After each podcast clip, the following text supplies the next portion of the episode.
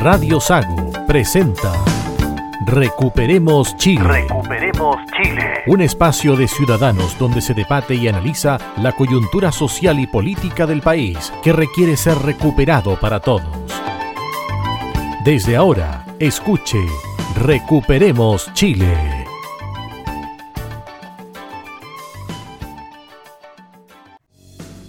Bien, ya estamos de regreso acá en Recuperemos Chile, en Radio Sago. Tenemos a los contertulios del día de hoy, don Roberto Correa. Roberto. Buenas tardes a los auditores de Radio Sago desde el Osorno, Purranque, Frutillar, Puerto Montt.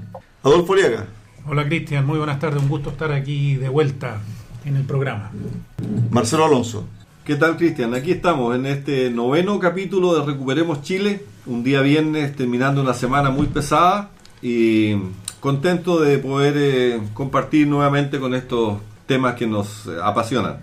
Bueno, si es por tema, Marcelo, hemos dejado muchos afuera porque la contingencia política y social de nuestro país está muy bullante, muy compleja por lo demás, y tenemos en la línea telefónica a una diputada de la República del Distrito 22, Gloria Navellán, del Partido Republicano. ¿Qué tal, eh, diputada? Bienvenida acá a Recuperemos Chile.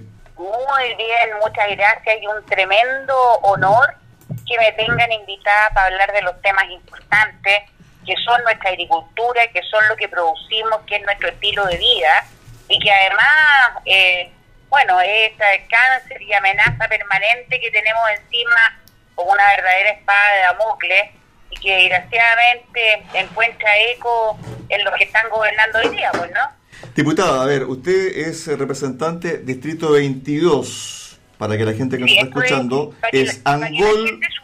es Mayeco, Mayeco, completo. Angol, sí. Coyipulli, Coracautín, Ercilla, Galvarino, Lautaro, Lonquimay, Los Sauces, Lumaco, Milipeuco, Perquenco, Purén, Renaico, Traiguén, Victoria, Vilcún, todos esa zona bastante bastante roja y bastante violenta también, eh, diputada. Sí, pues sin lugar a duda, es una parte de esta franja, que yo siempre hablo de esta franja del terrorismo, que va de mar a cordillera y que pasa 100% por la zona que yo represento y va desde las costas de Tirúa y Quidico en la octava región, en Biobío, eh, hasta la cordillera en la zona de Lonquimay y Alto Biobío, también eso en, en, la región del Biobío, pero que les ha ido llegando a ustedes allá más para el sur también. Así es, lo, los agricultores acá estamos tremendamente preocupados, ya ha habido dos, tres o cuatro intentos de, de tomas que, que hemos tenido que organizarnos para hacer frente a esto, pero también tenemos que seguir trabajando, no podemos pasar la semana cuidándole un predio a un vecino que se lo están intentando tomar. Hasta el momento hemos tenido éxito, pero estamos con bastante preocupación. Y cada Sin vez... duda, porque el éxito hasta ahora ha sido, ha sido rotundo, pero si, si tú no tienes el apoyo de las autoridades que deben hacerse cargo de esto, porque no es lo que nos corresponde a los que estamos en el tema agrícola, esto le corresponde a las autoridades del Poder Ejecutivo, y si tú no tienes el apoyo de ellos, la verdad es que se torna un tema como lo que estamos viviendo en, en la zona de la Araucanía y de Arauco, pues incontrolable. Diputada, yo habitualmente transitaba por Victoria, pasaba por Cañete, no sé, con Tulmo, porque iba a Lebu por trabajo. Usted, si yo tuviera que ir a Lebu cualquier día de la semana, en cualquier oportunidad, ¿usted me diría que vaya tranquilo o que no vaya mejor? No vayas. O sea, si vas a ir, date la vuelta por Concepción, aunque te demores un par de horas más, y, y desde, desde, te diría yo, Arauco, eh, a Leu, es decir, trata de, de ir así como bien rápido y con todas las alertas posibles. Era lo que me temía, era lo que yo siempre estoy pensando, que ya no se puede transitar por carreteras fiscales de nuestro país. Diputado, a ver, con respecto a lo que usted acaba de describir, claramente que el Estado no está cumpliendo su rol. Absolutamente, y es más, te puedo agregar en eso un tema que no es menor y que yo creo que desgraciadamente, como los medios también eh, más, eh, más eh, ¿cómo se dice esto? Que la gente más ve, digamos, canales de televisión, radios así que, que, que están en todo Chile, etcétera, no tocan mucho estos temas porque están todos un poquito eh, ciegos a esta realidad. Te puedo decir que la semana pasada, con Johannes Kaiser, que es diputado de la región metropolitana, pero que nació eh, en, la zona de Villarrica, eh, tuvimos un éxito tremendo en la Comisión de Derechos Humanos, trabajando mancomunadamente como equipo, y logramos eh, que, la que, que la biblioteca del Congreso emitiera un informe en el cual por fin sabemos cuál es la realidad del tema de derechos humanos en Chile, lo que el Instituto Nacional de Derechos Humanos ha estado ocultando todo este tiempo. El Estado debe darle garantía de protección a los derechos humanos a todos los habitantes, a todos los ciudadanos del país. Esto implica, entre otras cosas, que debe procurar hacer todo lo que esté en su mano para que los ciudadanos no sufran violación de sus derechos humanos. Los violadores de derechos humanos no son solamente los agentes del Estado, como ha mentido durante todo este tiempo el Instituto Nacional de Derechos Humanos. Violadores de derechos humanos pueden ser personas y grupos que se eh, organizan para, entre otras cosas, cometer atentados violando los derechos humanos de los ciudadanos. Raya suma, la CAM viola los derechos humanos. Las URDT que se adjudican atentados violan derechos humanos. los que están llegando a campo y tomándoselo y quemándolo y quemando casas y quemando vehículos en las carreteras, etcétera, violan derechos humanos. Y el Estado, por consiguiente, también viola los derechos humanos por omisión, por haber permitido que esto sucediera. ¿Se dan cuenta de lo importante? Eso es fundamental porque así el Estado tiene que responder por las pérdidas humanas, como el matrimonio Luxin Macay, y las pérdidas materiales. Y no solo eso, el Estado debe responder por todos los carabineros y los PDI que han sido heridos o asesinados, especialmente en la zona de, del sur de Chile donde está operando esta guerrilla terrorista, pero también en Santiago, porque resulta que esas personas que son agentes del Estado, el Estado debe darles todos los elementos para que ellos protejan sus vidas y sus derechos humanos en el ejercicio de su función. Y claramente el Estado no lo ha hecho. Por lo tanto, además, el Estado ha violado los derechos humanos de sus agentes. Pasando a otro tema, Gloria, entiendo que el diputado Gea presentó un proyecto para declarar a la CAM y a las otras organizaciones de recuperación territorial como organizaciones terroristas internacionales. ¿En qué va ese proyecto, Gloria? Yo sé que lo presentó, pero la verdad es que tú sabes que los trámites en el Congreso a veces son un poco más lentos de lo que uno quisiera sobre todo porque que pone en, tabla los proyectos, de una u otra manera termina siendo el presidente de la Cámara. Entonces, eh, y, se negocia entre los comités de los distintos partidos, y claramente los partidos zurdos no tienen ningún interés en que estas cosas vean la luz. Pues. Diputado, el gobierno se comprometió a entregar un proyecto sobre estado intermedio. ¿Por qué? Porque no quiere aplicar los actuales estados de excepción que hay actualmente en la Constitución. Pero cuando se ha aplicado, por ejemplo, el estado de excepción por emergencia, si bien los delitos no son tan violentos, siguen igual. Entonces, la pregunta que cabe... Igual. No, siguen igual. Disminuyen, no, disminuyen, disminuyen, disminuyen, pero siguen... Claro, pero siguen eh, realizando algún tipo de sabotaje. Ahora bien, mi pregunta es la siguiente.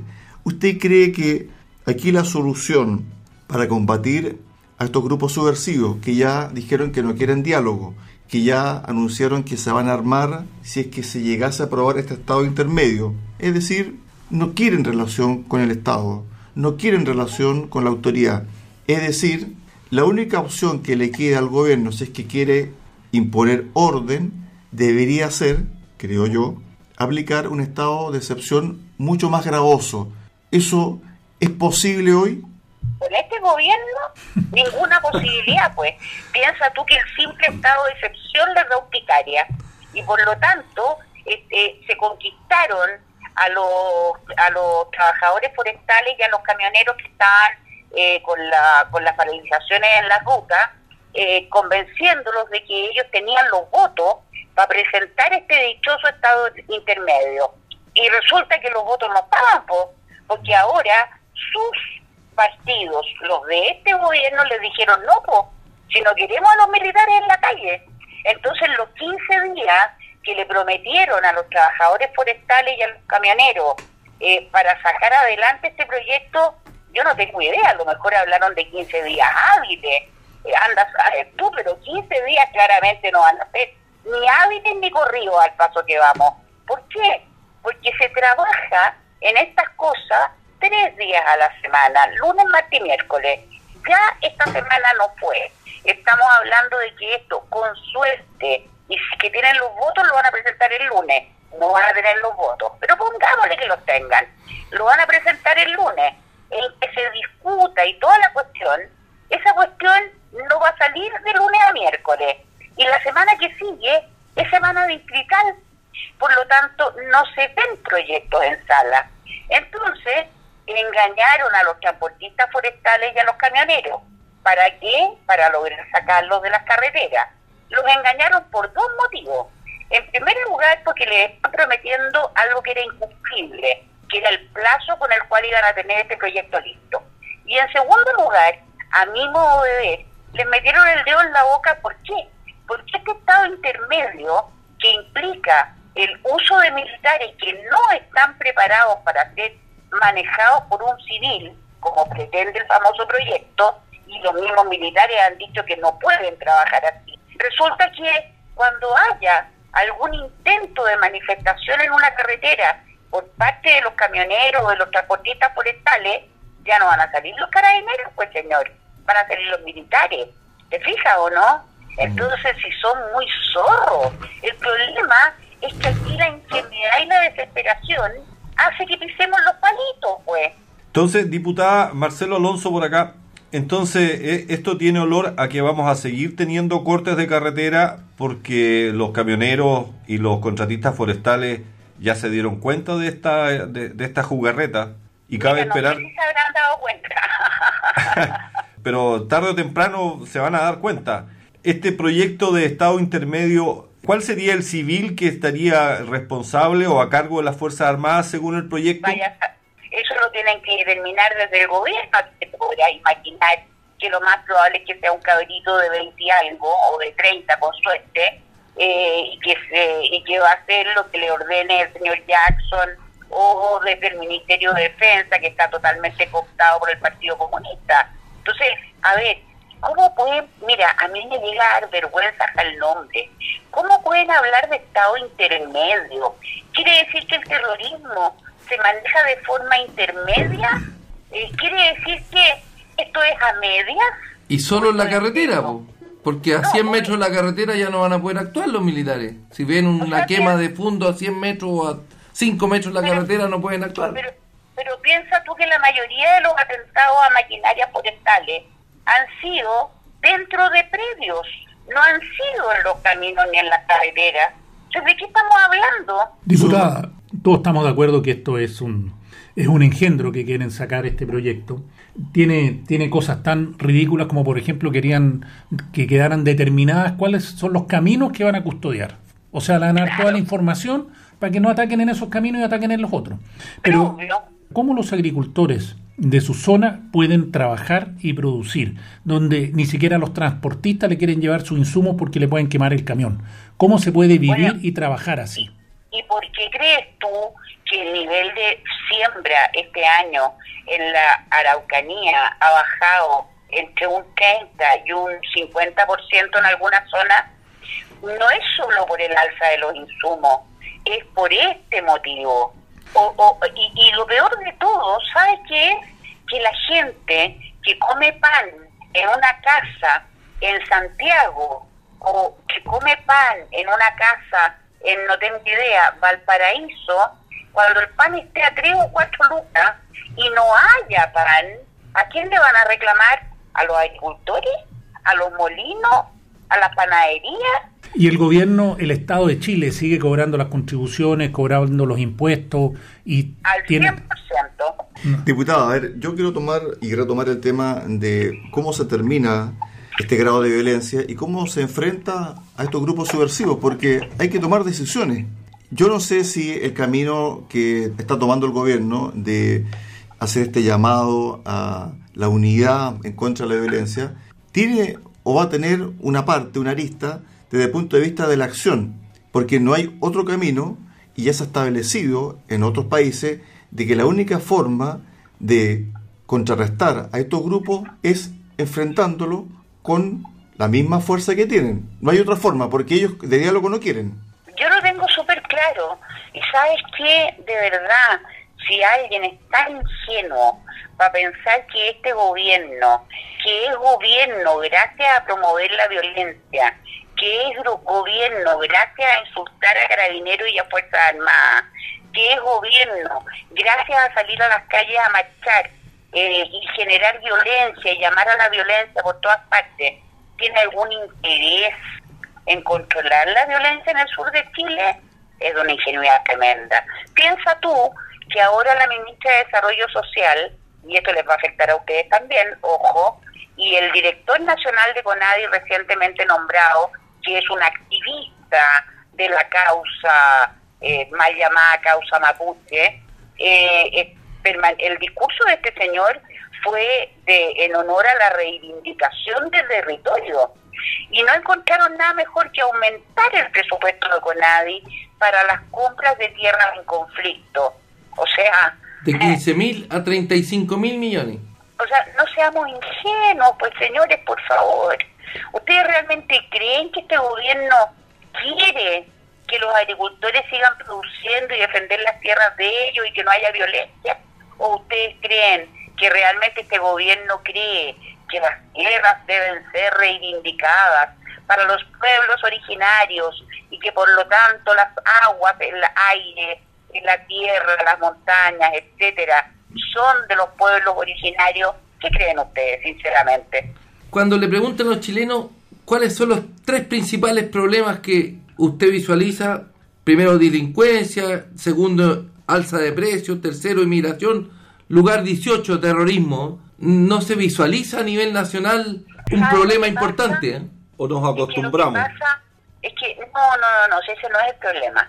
El problema es que la gente entiende por terrorismo lo que pasa, no sé, pues en el Medio Oriente, o lo que pasa cuando eh, choca un avión con las Torres Gemelas.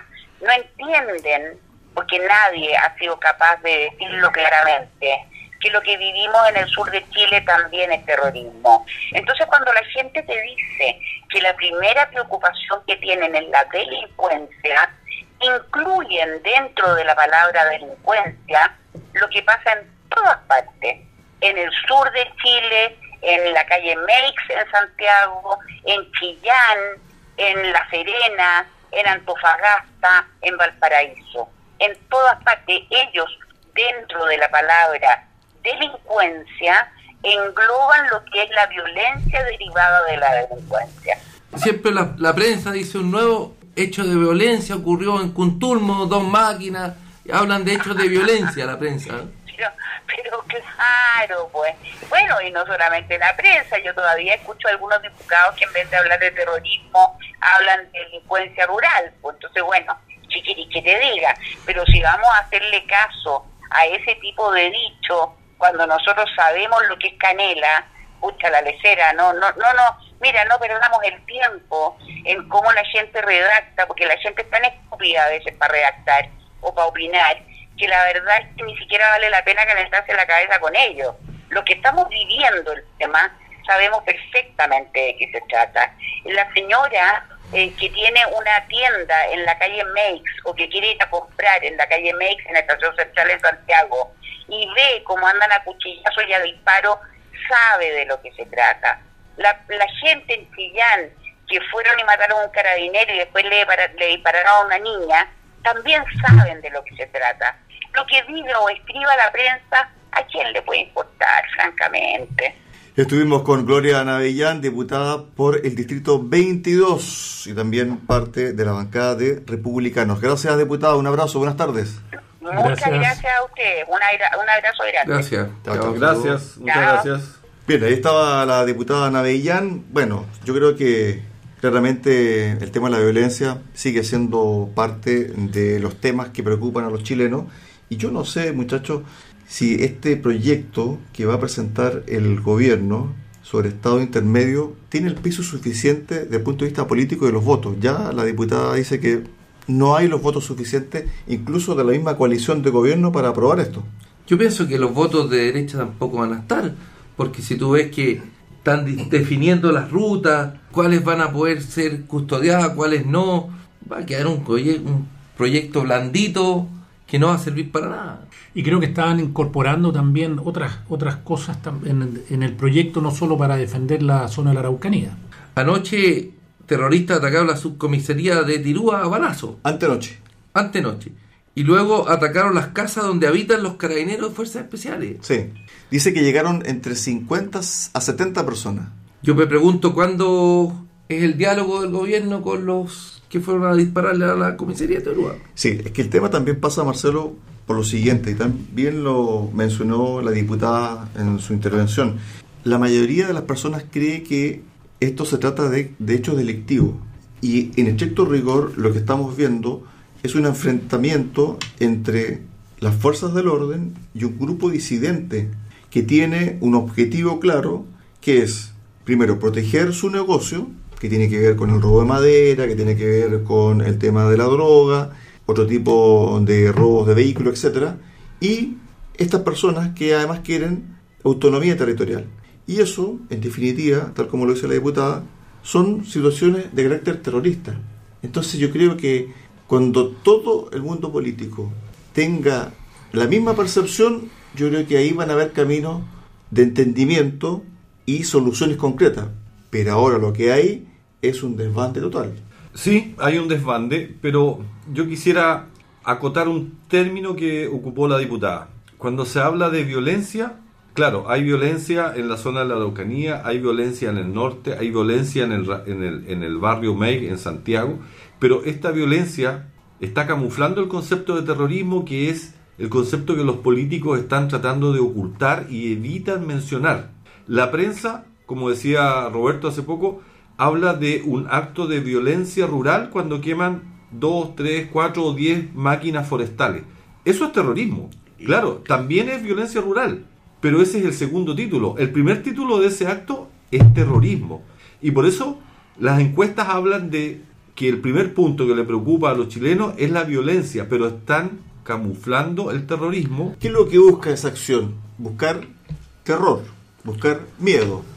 50 hombres armados baleando una comisaría en, Terú- en Tirúa no es un acto de violencia, es un acto de terrorismo. Absolutamente. Entonces, Carabineros de Chile, ¿qué tiene que hacer ahí? ¿Tirarle bombitas lacrimógenas, bombas de agua? Nada, se parapetaron, se defendieron. No pudieron defenderse porque no tienen tampoco un respaldo de nuestras autoridades, no tienen un respaldo político.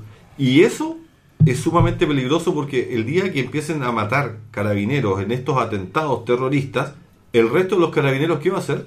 ¿Qué va a hacer el resto de la ciudadanía que apoya a esta institución eh, en primero o segundo lugar a, a nivel nacional? Fíjate lo que dijo el encargado o el oficial de esa repartición de ese recinto policial. Dijo que ellos no repelieron con sus armas de servicio porque los balazos que escucharon eran al aire. Esa fue la, la versión que trajo Carabineros. Por eso no, no se enfrentaron o no usaron su armamento en contra de la muchedumbre, porque ellos dijeron, se escuchaban balazos desde el fondo de esta muchedumbre. Pero eso fue lo políticamente correcto. Todos vimos videos en las redes sociales cómo sonaban los, los disparos contra las latas de la comisaría. Lo que pasa es que ahí se engarza con lo que dice o con lo que acaba de decir Marcelo, que no tiene carabinero el respaldo político, eh, Adolfo. Efectivamente, no lo tiene, no lo tuvo en el gobierno pasado, no lo tiene en este y Dios dirá cuándo lo tendrá. Pero en este momento lo que dice el, oficial a cargo efectivamente es pa- para tener una salida honrosa. Porque Carabineros hoy día, si piensa en disparar, lo piensa 10 veces. Cuando ya tienen una pistola en la cabeza, más o menos van a disparar, si no, no van a hacer nada. 5.000 cupos disponibles ahí para ingresar a Carabineros. No se han podido llenar estos cupos. Bueno, yo creo que todo este tema de la violencia, el terrorismo, los hechos de sabotaje, tiene una finalidad y tiene que ver con lo medular del problema, creo yo, que ha originado una serie de situaciones, no solamente en nuestro país, sino que en varios puntos del mundo a través de la historia, que es la propiedad, la tierra. Y de eso vamos a conversar en el próximo bloque, porque tal como lo adelantó también la diputada Navillán, la llegada del director nacional de CONADI no fue con pompo y platillo, fue con otro tipo de elementos. Pausa, regresamos.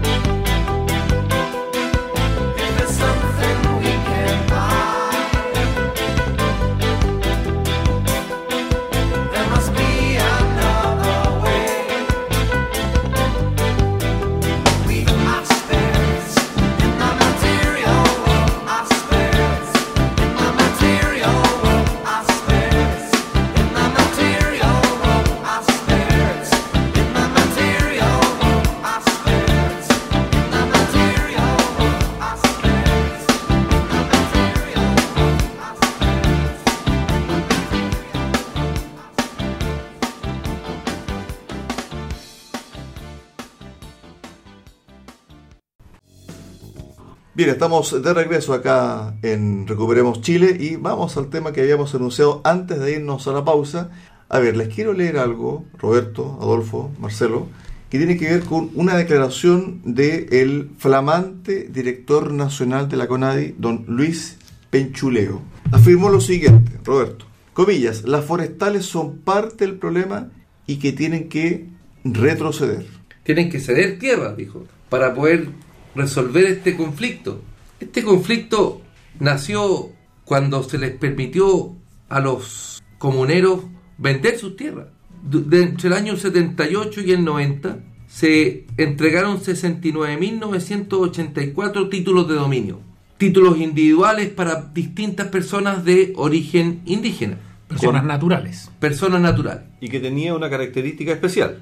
que no se podían vender las tierras si solo heredar a sus Prohibición de venta, Prohibición. efectivamente. Y eso hizo de casi 70.000 dueños de terreno. llegado la democracia, don Patricio Elwin les dio la autorización para vender sus tierras y ahí la propiedad individual se acabó, muchos indígenas vendieron y se crearon las condiciones iniciales para el conflicto. El año 1997 fue el primer atentado con tres camiones incendiados en Lumaco. De ahí viene la historia. ¿Qué hacen los, estas personas que consiguen que el Estado les regale las tierras? Yo voy a citar al ministro Viera Gallo, ministro del año 2019, el 2009, dice que se han entregado 600.000 hectáreas a los mapuches. Y un estudio de la Universidad de la Frontera dice que el 80% está sin trabajar y abandonado. ¿Cuál es la desesperación de estos activistas indígenas? Porque yo creo, quiero se- separar a los ciudadanos del pueblo mapuche que son trabajadores, que su mayoría vive en Santiago, que no estuvo ni siquiera disponible para votar por los candidatos que le presentaron de pueblo originario para la constituyente. Pero- la pero- desesperación es mantener el negocio del robo de madera y el narcotráfico. Para tener una pequeña idea chiquitita nomás, 200 hectáreas se talan al mes, equivalente a 100 metros cúbicos de madera, Robo de madera. robo de madera, que les reporta una utilidad de 2.400 millones mensuales. Por supuesto, solo De pesos. de pesos chilenos. Perfecto. 2.400 millones mensuales reporta el robo de madera. Entonces, este negocio hay que protegerlo. Protegerlo con, con armas, Con con todo. todo. Un comentario ahí. Dale. Cuando tú hablas, Roberto, de 600.000 hectáreas, ¿Sí? a lo mejor nuestros auditores eh, cuesta dimensionar cuál es el tamaño de eso. Y los voy a invitar a hacer una comparación. El lago Yanquihue son 800 kilómetros cuadrados. Estamos hablando de que durante este periodo las 600.000 hectáreas equivaldrían más o menos a 60 lagos Yanquihue repartidos en distintas partes del territorio nacional.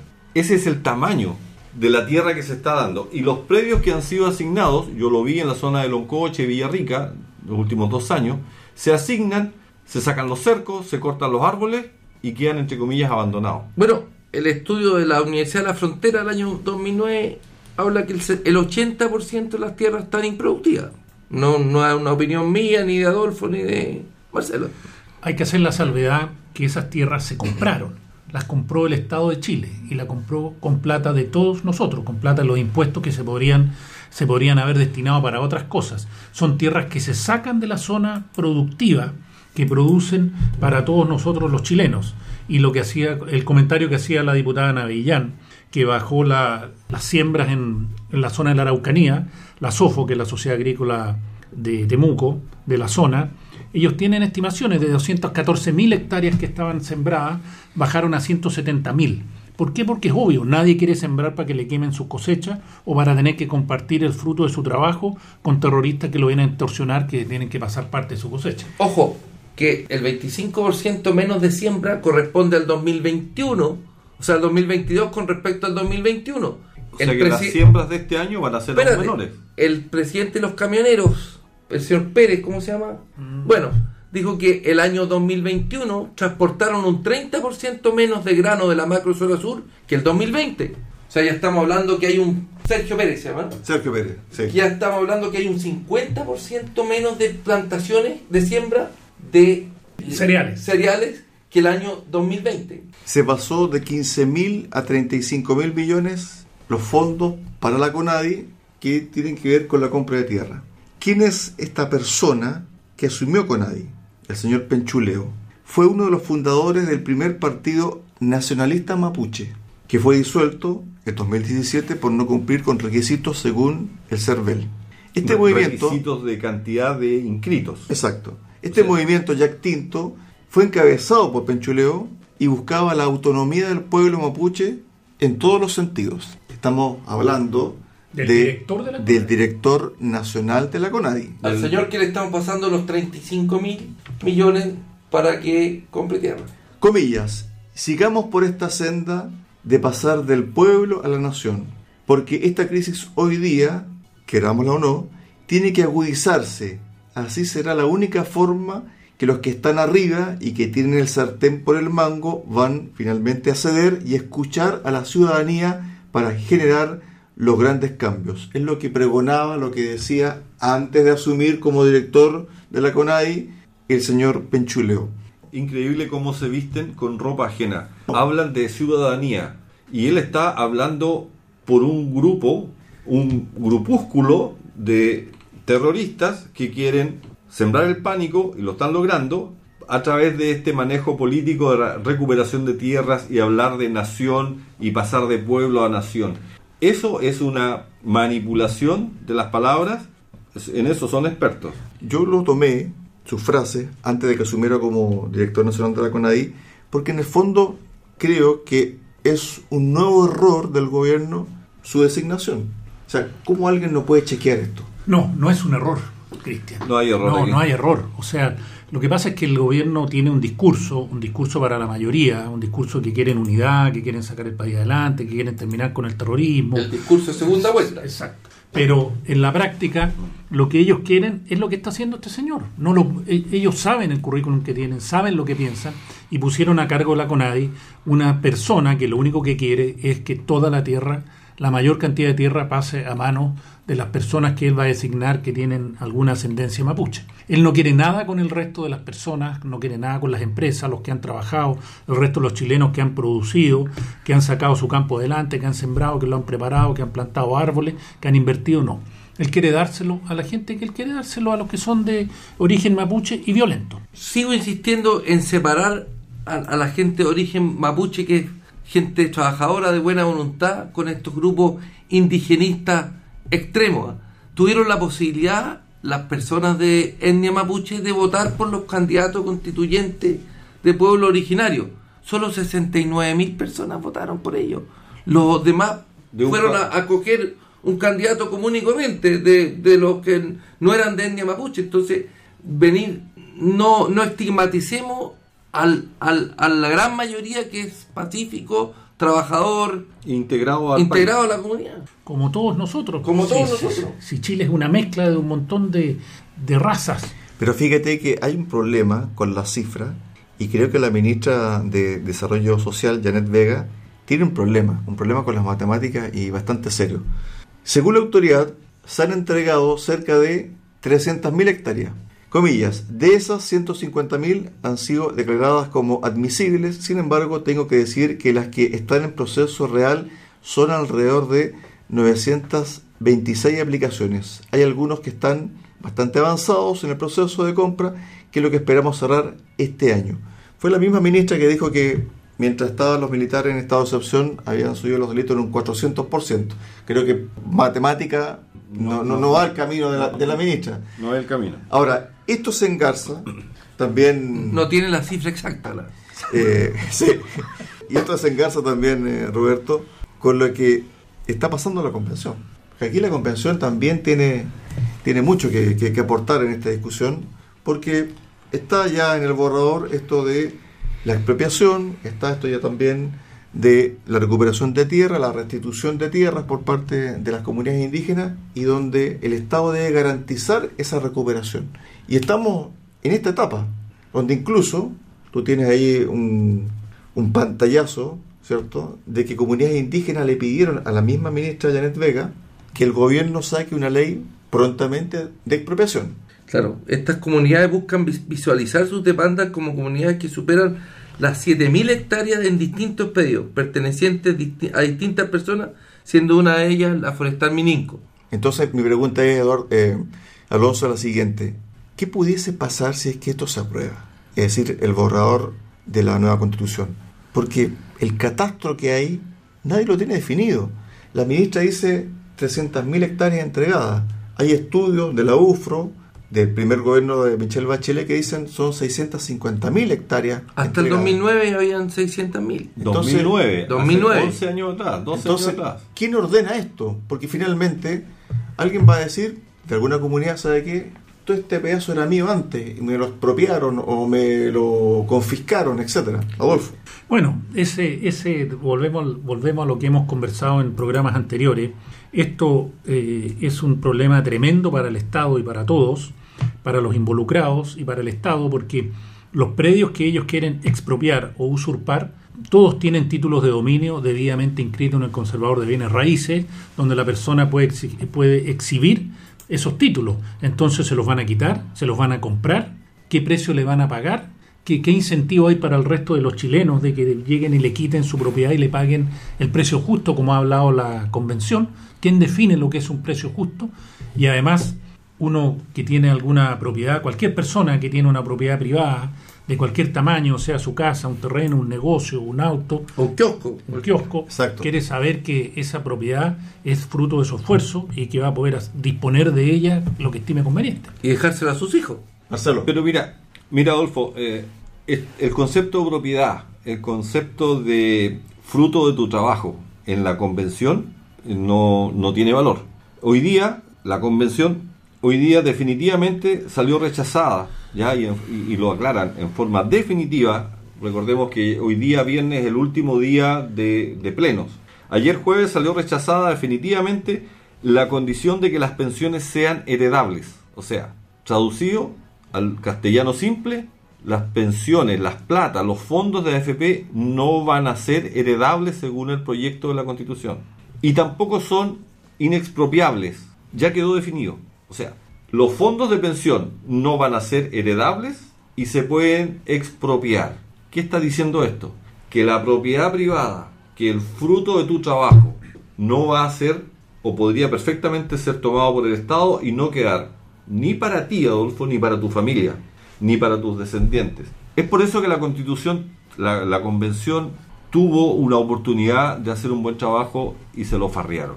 Y quiero hacer una acotación. Yo creo que ya respecto a la Convención Constituyente hay que hablar en pasado. Creo que bien lo dijo Marcelo sobre el tema de los fondos de pensiones, que también tiene que ver con la propiedad. Si en el fondo, el meollo del asunto, la crisis detonante, o que se puede profundizar, Roberto, tiene que ver con eso mismo, con la propiedad. La propiedad es la génesis de todo. La propiedad es el resultado del esfuerzo que cada uno ha hecho por ir avanzando en la vida para obtener un, un- sus bienes que uno, a, a medida que vamos envejeciendo, quiere que se sean traspasados sus hijos. Es, es impresionante, Alonso, como veo yo, he visto en la televisión, cómo los convencionales tratan de disfrazar esto de los fondos, que la propiedad va, va a mantenerse. Cuando uno lee la propuesta rechazada textualmente, dice, pero ¿cómo esto que se ponen aquí en los matinales a faltar a la verdad de una forma impresionante? Si me dan un minuto yo les leo textual lo que se rechazó. Los trabajadores son dueños de sus ahorros previsionales presentes y futuros. Podrán heredarlo a las personas establecidas en la ley, salvo manifiesta voluntad expresa de lo contrario. A su vez tendrán siempre la libertad de elegir una institución privada que administre sus ahorros previsionales presentes y futuros. No obstante de existir una administración estatal, al cual podrán acogerse en forma voluntaria. El Estado no puede en caso alguno expropiar, confiscar, nacionalizar los ahorros previsionales presentes o futuros de los trabajadores. Más claro echarle agua, rechazada la propuesta. Es impresionante. Cómo van a la televisión a decir, no, pero es que esto no es tan así, que nuestra intención no es tan así. La pe- una periodista peruana le, le consultó a la Lisa Loncón, dijo, no, si los fondos no, pero usted infórmese. Sí, se trató dio- de desviarla, se dio muchas vueltas. Se dio tres- cuatro vueltas para finalmente reconocer que efectivamente los fondos los iba a administrar el Estado. Bueno, eso explica, Roberto, el alto porcentaje, de acuerdo a la última encuesta CADEM, que es la número 434 de la semana que recién pasó. Adolfo, perdón, Marcelo, dame un minuto. ¿Ya? Adelante. Adelante. Después retomamos con eh, la cifra. Porque pasó horror el tema de la salud, Adolfo. Otro tema bisagra, gatillante en todo sentido desde el punto de vista de la reacción de la ciudadanía. La asociación de ISAPRE lanzó duros cuestionamientos contra uno de los artículos aprobados por el Pleno de la Convención contenido en el capítulo de Derechos Fundamentales, que consagró en definitiva la propuesta de un sistema único y estatal de aseguramiento de salud. Advirtieron lo siguiente, más de 3 millones de afiliados a ISAPRE serán traspasados a FONASA, provocando así Un colapso del sistema. Dice lo siguiente, el término de sus planes de salud, el modelo de atención que han conocido y solo optarán a los que ofrezca el seguro público, en medio de una total incertidumbre sobre cómo se va a desarrollar esta transformación.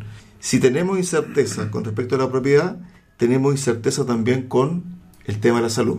O sea, hay incerteza con todo lo que es propiedad privada. Si, si todo lo que quiere la, la convención constituyente, todo lo que ellos han, todos los artículos van, apuntan a que el Estado controle todo. Controle la salud, controle la educación. Tampoco quieren que hayan eh, colegios que sean diferentes, que tengan su- sus objetivos o sus planes dif- diferentes al resto. Quiere que todo sea uniforme y todo controlado por el Estado. No hay libertad. Ellos hablan de libertad y en el fondo lo que quieren es que el Estado diga cómo vivir. O sea, ellos te, ellos te han dicho cómo ir en una forma digna, paritaria, Y solidaria. solidaria, Con recursos de otros. con una mirada Pero todos de respeto a la ecología y al medio ambiente. Hoy viernes es el último pleno, ¿o no?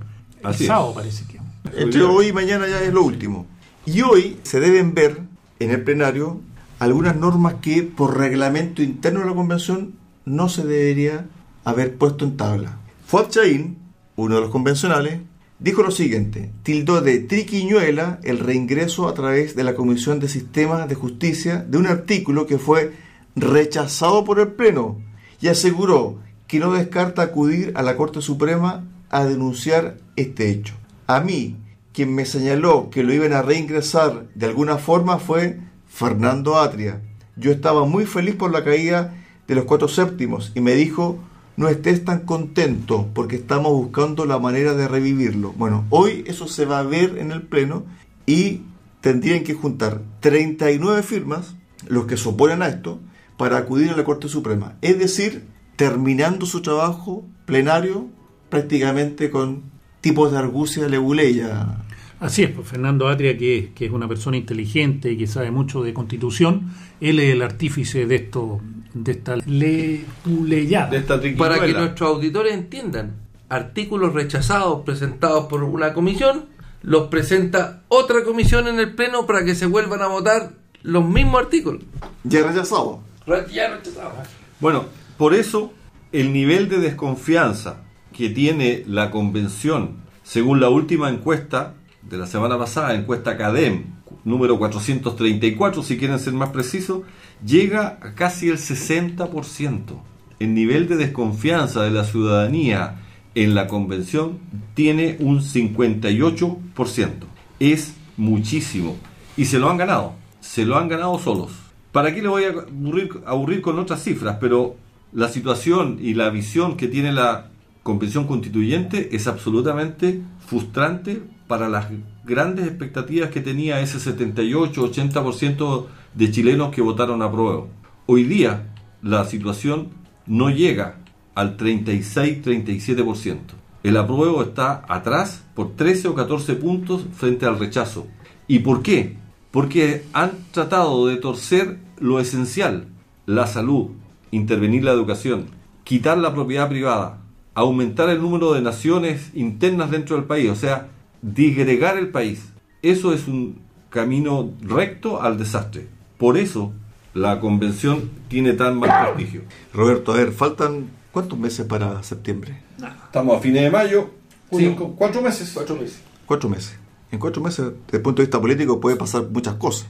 En este momento la radiografía dice que el rechazo, Está con un 48%. perfecto. Es decir, si las elecciones fueran el domingo, gana el rechazo. Así es, Pero- tal como está planteado originalmente, pero Pero acuérdense, acuérdense que discutíamos hace un par de capítulos atrás de esta iniciativa de la tercera vía, que es la que están tratando de implementar algunos a través de una modificación en la constitución actual para poder tener una salida honrosa, entre comillas. Yo creo que no tienen los votos esa tercera vía. No, No no, por el momento no. Lo que sí tiene mayor consenso, Adolfo, es lo siguiente. Durante esta semana, a través del programa que tengo en la radio, la tarde, he conversado con bastantes diputados de, de la República y la mayoría de ellos está en concordancia de que el Congreso debe asumir la responsabilidad el 5 de septiembre. Como está hoy día redactado. Así es. Es- Eso es lo que está redactado, como dice Roberto, y la moción es que se vaya a la prueba o al rechazo y de según el resultado que salga, después el Congreso tendrá que ver qué hacer. Porque en definitiva yo creo que si bien es cierto hoy el rechazo está ganando las encuestas, la gente siente de que no está representada, ¿cierto? Por el tema de lo que se ha aprobado en la, en la norma o en las normas aprobadas por la convención, puede pasar cualquier cosa aquí en septiembre. Se Viene va- el chorro plata de parte del gobierno para hacer campaña. Bueno, ya hay 900 millones de pesos destinados a la convención para que hagan, entre comillas, publicidad de su proyecto. Del Pero no proyecto solo la convención, van a andar todos los ministros haciendo campaña. Bueno, Y, sí, y va- y la campaña va a ser, quiere la, la- quiere la constitución escrita por cuatro generales, la constitución de Pinochet o esta nueva constitución que es la casa de todos, donde todos vamos a ser felices. Esa va a ser la, en el fondo, le van a dar a la gente a escoger entre Es la constitución opciones. de los, de los derechos sociales. Pero se les olvida mencionar que la- Garantizado. que la- Garantizado. que la actual constitución tiene la firma de Ricardo Lagos Sí, pero- y sufrió más de 220 modificaciones. Es que es ahí donde está el uso de las palabras y ustedes, Pero los Exactamente, cristianos, pero si el presidente de la. República dice que la constitución fue hecha por cuatro generales. Sí, pero Así el es. presidente de la República, perdóname, Pero Alonso, está tu palabra contra la del presidente de la República. no, están los esa- hechos. Vean ser- quién firma no. la constitución actual. Pero la, pero la firma dice mayoría- Ricardo Lagos. La mayoría va a No se la informa, la mayoría sí. no se informa. Yo creo, yo creo que el gran desafío que, que tiene informar. Que tiene tanto el rechazo como el apruebo, es decir, los sectores, los bloques que se van a conformar y se están conformando, es cómo bajar la información de no sé cuántas normas llevamos. 429 hasta No, ayer. no, no. No, eran Ah. 466. No, no, más, mucho más. Si ya sobrepasamos a Bolivia y Venezuela. Sí, 466. puntos. Sí. Mira, No, este la gente que dice yo voy a aprobar, aprobar cualquier cosa porque van 4, 466 y faltan 150. Entonces, ¿cómo van a aprobar 150 que no conocen? Sí. Yo tengo mi opinión formada por las 466 que conozco. Fíjate que durante la semana estuvo Eduardo Ninat acá en la radio, ex ministro de Hacienda, durante el periodo de Eduardo Frei, y dijo lo siguiente, que los convencionales han estado realizando su trabajo pensando en un estado utópico que de existir costaría 100 años construirlo. Así es. Escuché el programa que, que, que tuvo aquí en Radio Sago, hablaba de lo que fue Argentina, en que los municipios se pudieron endeudar, los municipios pudieron hacer su propia empresa de aseo, por ejemplo, ¿no es cierto? Y después pagó Moya. Entonces, él decía, durante el, el periodo que yo fui ministro, autorizamos a dos municipios en Chile a que hagan una propia empresa de proyectos que eran rentables. Aquí cada municipio, sin autorización del Ministerio de Hacienda, Y sin va ver por- si es rentable o no. sin ver si es rentable o no. Imagínate, durante los cuatro años del gobierno de Eduardo Frei. Eduardo Frei se autorizaron dos proyectos, dos empresas cuyos socios eran municipios porque eran rentables. En el barrio alto hicieron unos estacionamientos subterráneos y bueno, imagínate cada, oye, con alcaldes sinvergüenza de izquierda y derecha haciendo sus propias empresas, Pero sí. endeudándolas. Pero si yo le consulté a Eduardo Ninat sobre esto mismo y le puse como ejemplo la municipalidad de San Pablo, que el año pasado no pagó las cotizaciones. Se fueron los profesores a paro. Imagínense con la capacidad que tengan los municipios de crear empresas. Y tenemos el caso de Recoleta con las farmacias populares, que también... Y hay- con la inmobiliaria popular. y con la inmobiliaria. Entonces, son situaciones que por lo menos en la práctica ya está comprobado que, que no es el camino.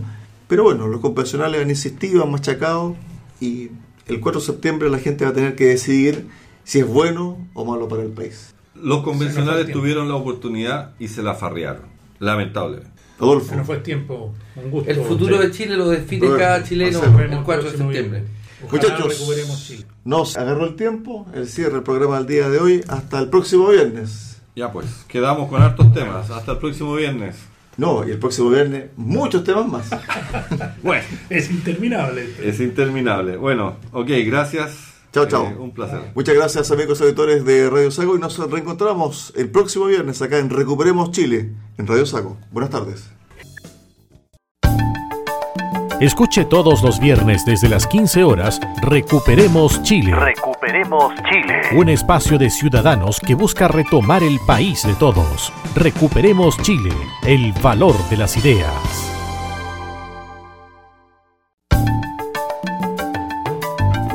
Radio Sago presentó Recuperemos Chile. Recuperemos Chile. Una hora de debate y análisis sobre el presente y futuro del país que los ciudadanos quieren recuperar. Recuperemos Chile. Vuelve el próximo viernes acá en Radio Sago.